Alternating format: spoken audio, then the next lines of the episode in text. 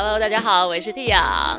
Hello，大家好，我是 Ruby。耶，又跟大家见面了。我们是 二期开始，二期开始，耶！我们终于可以正式的跟大家介绍我们这个频道的名称了。因为毕竟从第一集开播之后，我们其实是录完之后才想到这个名称的。这个名称到底是它的由来是什么呢？其实因为我跟 Tia 两个人，我们目前都是二十七岁，的花样年华是，然后我们就希望说，哎，可不可以把我们二十七岁这个当下所有的东西，比如说想法啊、观念啊、遇到的事情啊等等，以及从呃毕业之后到现在这个年纪所有的呃经过，跟大家来做分享。听说 Ruby 昨天有去做了一些，好像是咨商还是一些咨课询程，对，它是一个职涯咨询，然后是我们母校校友中心的一个服务。那其实两个月前就已经预约了，听那个咨商中心的老师说，哎，这个服务非常夯，所以你要临时改时间是没有办法的。等一下，它是一个心理咨商，还是是一个呃我其实不太清楚咨商、咨询、心理咨商跟职涯最大的不同在哪里，我就把这些东西一起带到了那个空间，然后请老师协助我。那你感觉如何？现在觉得心理状态还蛮好的，难怪你现在整个人在发光耶，就是那种砰噌的那种，啾啾啾的那 哎、种光环。觉得就是心理状态会影响一个人，然后你能不能放得够松。有时候其实你看起来已经很好了，只是你心里面还是很惊的时候，好像看起来状态也是没有这么嗯 OK。嗯嗯嗯，所以你带了哪一些问题到啊、那个资商的这个空间呢？嗯我就其实有一点焦虑，这个焦虑其实我们在上一集有跟大家分享到，嗯、在每一年我的淡季时间，我都会有的焦虑，就是嗯对于这个职业，我的选择到底是不是对的？我现在做的各种事情，它是不是对的？我是不是走在一条呃应该要走的道路上面？那我就把这个问题带到了面试面谈的空间，请老师跟我分享。其实我觉得我在一进那个视讯空间的时候，我觉得我很呃急，嗯。但这个急是我带着我今天只有一个小时，然后我想要把问题解开，我不希望说我要花很多很多时间去解释我为什么来。就是你想要得到个答案，你想要在一个小时内就达到一个答案。，对，嗯哼，然后我在一进教室，老师就问我说：“哎，玉璇今天想聊什么？”我就开始把我所有问题，大概花了五分钟时间，非常迅速，语速大概不是长现在这个样子，非常迅速的跟老师分享，然后想要问老师说，到底我应该怎么办？那我开头的时候就有告诉他我的背景，这些背景其实在上集有跟大家分享过。就是呃是一个 freelancer 接案，淡旺季很明显。那我的工作里面是没有一个老板在前面带着我走的，我必须得自己摸索。嗯，不过因为在刚入行的时候有一个 role model 在前面，所以我会觉得说，哎，好像嗯、呃有一个指引是可以照着他的路，或者是看着他现在在做什么事情去成为他那个样子。不过现在我找不到我的那个 role model，我就会觉得说，哎，做任何新的决定，或者是说随着年纪的增长，都会有一点点害怕，到底我还有没有这个时间可以去蹉跎？我觉得对女生来说很残忍，因为我们总是把自己设限在三十岁对，这一件事情，好像，嗯、超过了三十岁之后，有很多你该有的权利都没有了，是吧？就是你的人生好像挂上了另外一个牌子，说：“新嘿，的我三十岁了，请用不一样眼光看待我吧。Yeah，对，OK，所以在这个你问题提出来之后，老师是怎么帮你解答的呢？他就先问我说：“你觉得你在追求什么？”嗯他跟我说：“你好好静下心来想一下，你在追求的是什么？”因为他问我说：“你喜欢站在舞台上面讲课，当一个讲师，嗯哼，可是你现在还是必须要呃身兼于一个业务开发的角色。那对我的个性来说，我觉得这块是我比较不擅长的，所以我会有一点害怕。嗯，也一直需要尝试。那是不是正确？我也是试了之后才会有，呃，可能因为它的结果，所以我认为那个是答案。嗯，那老师就跟我讲说，你现在是缺一个经纪人吗？嗯我想了一下，我想，嗯，我也不知道。嗯嗯，然后他问我说：“那你喜欢做这件事情吗？你喜欢做业务开发的这件事情吗？”嗯我说我不排斥。然后我说，如果在这个嗯、呃开发的过程当中，我得到了呃成就感，或是我做成做对了一件事情，我会觉得很开心。OK，那老师就说，那你可能要好好的思考一下，你到底最想要做的事情是什么？你是想要在讲师的这个领域里面去加深加广，还是说你想要嗯、同时做很多种事情？那这个没有对跟错，就取决于你自己怎么想。他举了一个我觉得很酷的例子，就是如果今天是一间咖啡厅，那你可能是只卖咖啡的独立咖啡厅的老板。嗯哼今天你在一开始的时候卖了呃只卖咖啡很 OK，可是如果后面诶发现说好像需要再更多客人客人客源进来，你可能需要卖呃三明治，可能需要卖汉堡，那你愿不愿意做这件事情？嗯哼然后我就没有办法当下回答老师这个问题。嗯嗯，可能他就说没关系，你不用急，你回去想一下下。然后再来，老师还问了我第二个问题，他说你现在几岁？嗯我就说二十七。他说那你在着急什么？你是想要急着证明什么吗？嗯哼我当下就傻了，我想说，对耶，我在着急什么？我在为了什么而追求呢？我好像当下也没有办法真的马上冒出来一个答案。嗯可是老师就说你还很年轻啊，你还很年轻，为什么你要这么着急？那你很了解你自己的个性，你也很了解你在你的专业领域里面你能够做到的事情。可是如果说今天你喜欢做这件事情，那这些可能都会一直存在。那你要跟它共存吗？还是你想要把它这些放下，你就回到稳定的生活呢？嗯哼嗯，你觉得你是需要追求很多很多的金钱来满足你的现况，还是说你想要开心的做你现在正在做的事情，纵使它有焦虑？嗯哼嗯那后来我自己就听完了之后，我就反反思了一下，之后我就得出了一个，哎，对耶，我为什么每一年在淡季的时候焦虑，可是我依旧没有放弃这个事情，我嗯。依旧持续的在做我觉得我很开心，而且我想要做的事情，可能是因为这个成就感跟开心可以去够支撑我的那个焦虑，让我不会觉得说我应该要离开这个产业。嗯哼。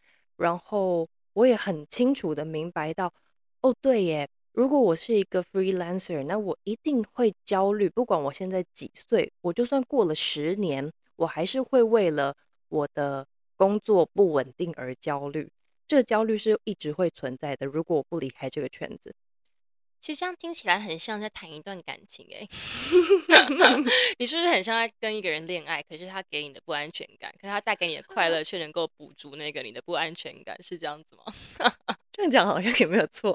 对啊，你现在就是一个在恋爱中烦恼的少女啊。嗯，那蒂亚呢？对于呃这样的焦虑、这样的不稳定，你有一样的感受吗？我之前在大学的时候呢，就有人推荐我去上一个，也不是上一个，去测试一个人格特质的量表。那这个人格特质的量表呢，在我大概二十岁的时候呢，他要你回答大概一两百题的题目。那他这个题目到最后，他会印出来一张纸，这张纸会代表你这个人格的所有数字。我当下看到这个数字之后呢，这个老师会跟着你的数字来帮你做一些分析。他会先从你的这个嗯、呃生长的历程开始去了解你。大概在前十分钟之后，我就用掉两包卫生纸，我爆哭，Oh 因为他看到了人格的表里面，他说我有很多的恨跟比较，哇哦，很多的恨跟比较，我就觉得说怎么可能，哪里而来？嗯然后他就开始了解我的这个人的这个成长历程。那他发现说我有一个可能哥哥，嗯，那跟整个家庭的这个成长背景，我有可能有很多的比较。那这个比较就延伸出你想要一直更好，而得不到这些更好，我就有很大的失落感。嗯，又或者是说你会一直想要去当嗯获胜的那一个人，因为你会希望这样的方式可以获得可能家长的关注。所以当下你好像被一个很很大的雷直接击在你身上的那种刺麻感，会觉得说，Oh my God，怎么会有这种情绪？因为那时候还很年轻，然后那时候你不懂这一些啊人成长背景、家庭的一些关系带给你后来有什么样的不一样的感受，或者是在你面对很多事情上，你的人格会有怎么样的发展？所以在那一次之后的整个测试之后，开始又更了解了自己一点。可能生活上面的一些不理解自己的情况发生之后，找人说说话是很好的，对，因为有一些盲点是透过别人的很简单、很简单的几个问题，其实你就会被戳破出来，你就会发现说，哦，原来有一些答案一直在心里面，只是你没有去面对它，对，所以在那一次的整个人格测验之后，对我还有蛮大的影响。我觉得害怕失去这个点，我也蛮有感的，因为。在我们的成长背景里面，很希望自己可以做一个很好的人。那其实我也不知道到底什么样才是一个很好的人，但就可能从小这个环境会一直告诉我们说，你要更努力呀，或者是说你要让自己一直进步啊，你才会变成一个更好的人啊。嗯，我们的工作环境里面，因为有太多是你如果嗯失去了，可能你就会少了一个工作机会，所以你会很害怕。失去而去影响到你前面在对谈的过程，你要讲的话或者你的心理因素。可后来我发现一件事情，当你不 care 说到底，嗯，会不会失去，可是你是很开放的在谈话的时候，反而没有这么容易。有那种焦虑的感觉，而且结果甚至会超乎你的想象。所以，当那个老师问你这个问题之后，你后来是怎么样想的呢？老师还问了我一个很重要的问题，他就问我说：“你开心吗？”嗯哼，我就说：“我开心。”虽然说过程当中会有很多焦虑、不确定的因素，可是我知道我在做这件事情，我是开心的。嗯，他就说：“对呀，那你开心，然后。”你也知道说，呃，年龄这件事情是你在自己框架住自己的。因为如果你的现在的收入是，哎，你可以养活自己，然后你不需要去改变，那你可以持续在这个圈子里面进一步、尝试、碰撞都没有问题。除非你的生活形态要改变，你可能必须得真的要做出一些啊决定的时候，那到时候再想嘛。不过现在。不需要改变的状态之下，哎，你是可以过得很好的呀。对，OK，其实我觉得这也是很多人的不一样的宣传策略，因为有些人真的就是很适合在自己的领域里面垂直的去深挖、挖掘下去，但有些人却很适合在这个水平线上面去做很多不一样多元的组合。还有另外一个问题，刚刚提到的就是框架，我觉得。第一个是我们被年龄所框架了，然后我们被我们想象中这个年龄应该要有的样子给框架了，或是我们被这个职业应该成为什么样子是成功给框架了，我们就一直去告诉自己说，你这样子做不行，你现在没有跟上脚步，没有跟上进度。不过实际上根本没有这些东西。那你知道这些焦虑的来源是什么吗？我最近觉得超焦虑的，因为我最近看到超多冻卵的广告 啊，哎，是不是很焦虑？干嘛？干嘛？大家突然都一起冻卵啊？因为我觉得最近好像有很多这种业配，或者是这些合作冻卵中心什么的。我发现说，哇，最近好多那一些那些口都跑去冻卵了，我就觉得说，哎，是在怎么样？呃，提醒我些什么嘛？毕竟我刚刚进到摄影棚里面要录，我们要录 podcast 的时候，我才吞了鱼油，又吞了一些保健产品。不过这就是一个人生历程的慢慢的一个走向嘛，就是总该走到这一步。但是你会觉得说，哇，三十岁它是另外一个阶段，所以我觉得现在的焦虑很多是来自于对下一个阶段的不安全感或者是未知。比如说像你刚刚讲到的是冻卵这件事情，可能是因为你有想要生小孩的打算嘛。嗯，可是我是一个很随缘的人，就我觉得，哎，现在这个状态好像也很 OK，结不结婚、生不生小孩，对我来说都不一定是呃一个必选题。那我在很开放的心态当中，我就会觉得说啊，反正年纪它就只是一个数字而已了。纵使我现在二十七岁，maybe 我三十七岁的时候，我也根本也没有想生小孩，没有想要结婚。然后 maybe 我在我的工作领域，我还是觉得很焦虑。但那又怎么样呢？因为就是你选择了这一条路，它一定会有这样的状态呀。那你要不要跟他好好的相处跟共存？这个是一个我觉得心态上面要自己去内化，跟自己去说服自己的。我觉得所谓这个说服这个点在于说，我很怕三十岁以后我没有选择，因为我觉得像是刚刚生育这个问题，对很多来说它是一个可以选择的事，但是我们过了一定的年龄之后，我们就失去了这个决定权。我以前也是不太 care 说婚姻或者是 care 生小孩，我的点在于说不想要，我没有这个权利选择，对我没有这个选择。原本我是不太在乎有没有这个选择的人。可是，当你到了一个年纪的临界点，你发现你快跨过去之后，你就没有这个选择了。我觉得你在跟自己纠结耶。对啊，因为你原本不觉得它是一个问题，但你现在因为你要三十岁了，所以你把它变成一个问题。但实际上对你来说，你原本不根本不把它当成问题的，为什么你现在要觉得它是一个问题呢？因为我觉得这个东西产生之后，我可能会有后悔。哦，你怕后悔，可能会是这样。就是当我前面这么的豁达的生活的时候的同时，但我如果没有先具备好我未来可能想要做的事情，那就这样跨过去了。那我会不会后悔？那你就是冻卵啊！你说冻起来是不是？反正就是也不知道会不会用到嘛。那如果改天真的要用到，你就可以拿出来用嘛。OK，所以对了，这其实也是一个我们现在能够做的选择。对呀。就它是有个解决方式的，对，因为你也已经看到它可以解决，或是你可以预备的方式了。那不是说啊，我现在就三十岁了，然后我还没有找到我想要生小孩的对象，或者说我现在还没有准备好要生小孩，那我是不是会没有办法做这个选择？嗯，所以我觉得这个冻卵的资讯，它让我一开始接收到的时候，我觉得它是一个负面的感觉。嗯，对我来说，哦，好像，嗯，你必须在。这个年龄层像他们一样的时候，都该必须具备这样的条件，你都该必须去动软，或者是他在提醒你说：“OK，我们 times up，我们开始倒数喽”的这一种感觉。那我觉得像你说的很好，它就是一个你可以呃解决未来你可能会有后悔的这件事情的一个解决方式。对对，所以它其实并不是一个。不好的提醒嘛，或者不好的倒数，它其实有点像是让你去提醒你说，OK，我们现在有个这个选择，你可以去做，但也不用太担心，因为现在可能很多人都有这样的问题。那现在有个新的解决方式，可以去参考要不要使用这样的方式。对，好了，有了，可以了，OK 了，可以了吗？可以了吗？信息我的那个刺激会比较少。对，对我觉得就是看事情的角度。对，嗯，所以其实跟年龄啊，跟什么是没有相关的，是吧？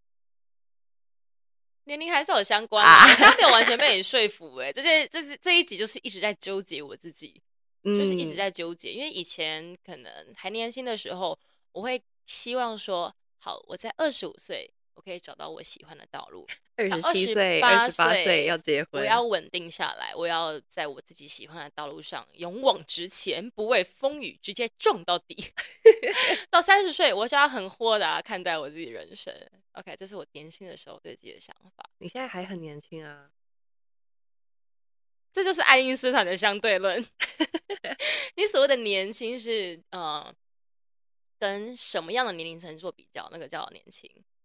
或者是那个叫做老，不，我觉得是个性的关系，因为我也会觉得说，我从二十二岁开始很焦虑，我到底要不要嗯进到这个产业，要不要自己开始接案，然后我是不是可以放下我正职工作，进到 freelancer 的这个角色里面？嗯，我当时就很焦虑了，二十二岁也刚毕业，可能大概不到一年的时间，我就开始在思考这件事情。嗯哼，那。当时的每一个人也跟我讲说：“你还很年轻啊，你可以去冲看看呀，你在怕什么呀？”到了二十七岁，我还是一样。所以这不是年纪的问题，就是你的个性一直在告诉自己说你要努力，你要很好，你要朝着自己的梦想前进，你不可以松懈，这是个性的问题。嗯我也是到这两年才真的意识到这件事情，所以，嗯、当你把这个东西放下，你不觉得它是个问题的时候，就没有问题了。嗯，这是一个很好的分享，因为我会去好好思考一下，就是年龄到底对女生好了，对女生来说她是怎么样的定义，然后你要用什么样的角度看待她，你能够更舒服一点，更豁达一点，对吧？我觉得老师给我的问题就是你在着急什么？这个问题也送给你，可以回去好好的走思考开啦，一下。什么脸啊！我真的很希望大家现在有个摄影机可以看到 Ruby 的脸。这个问题我也送给你。真的，真的，你真的回去好好思考好不好？认真，我是诚心建议。因为我们这一集完全没有蕊，所以我刚刚是真的彻底的有无语，因为我刚刚就是有被很多的问题撞击到心中当中。这就跟我昨天在那个视讯镜头面前一样。无语。对，老师也不会在那个当下讲话，他就让你在那个沉默的当嗯中感受你是那个什么样的感觉。嗯，嗯，其实这些问题应该是很多时候我们其实都会自己一直去钻牛角尖，自己去想。